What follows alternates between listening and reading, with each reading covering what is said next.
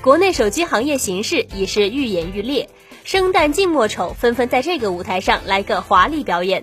虽然其中不乏匆匆过客，但是总有新的角色不断涌现，来轮番唱念做打。只是表演的好不好，可不是看卖不卖力就行，还得看基本功和天赋。近段时间以来，乐视想做手机的消息甚嚣尘上。近日，更是有劲爆消息传来，乐视手机团队已经搭建完成，由原联想集团副总裁 MIDH 中国业务部总经理冯信统筹。看来，乐视推出手机已经是板上钉钉的事了，还弄得这么大张旗鼓，手机的影子都还没看见呢，就已经开始大炒绯闻。当然，这也是互联网公司习惯的套路。只是为何乐视要急匆匆的上马手机业务？如果乐视手机真的上市，你会买吗？今天的每日科技试点，我们将目光投向谁为乐视手机买单？每日科技试点，每日科技试点，关注信息科技的点点滴滴。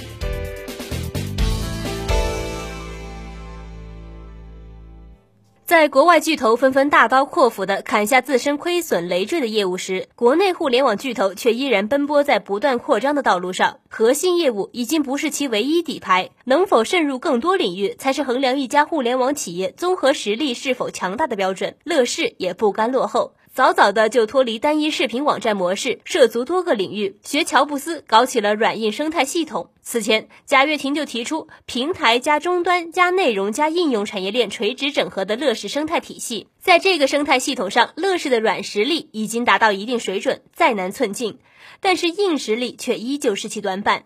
虽然有超级电视等硬件产品切入家庭大屏互联网市场，但是覆盖人群却依旧少得可怜。而且盒子产品被广电封杀，让其乱了手脚。在这样的情况下，乐视必须推出手机来完善其生态系统，成为在终端布局的关键一环。此外，乐视已经发力线下，其乐趴超级合伙人计划已经着手布局，并将很快铺开。乐趴店是想成为乐视的产品综合服务平台，演示乐视的硬件、内容、服务。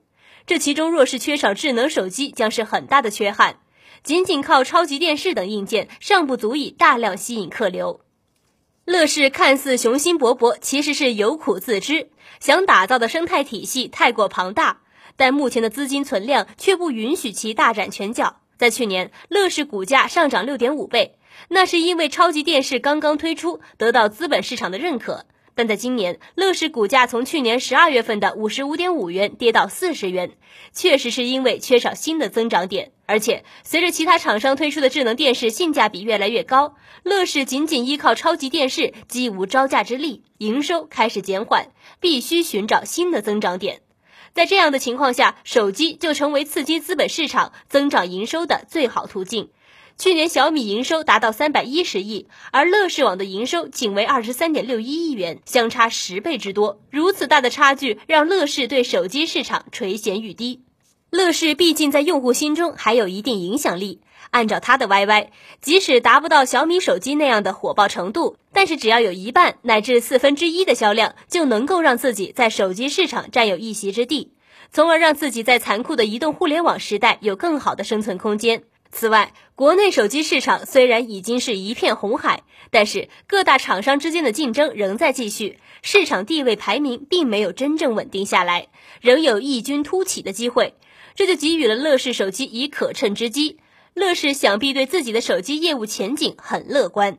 可以预见的是，乐视将采用类似小米手机的模式，高性价比依旧是主旋律，而且类似米 UI 的系统也将会出现。打造自己在移动端的平台，建立自己稳定的粉丝群体，但是已经玩腻的消费者还能买单吗？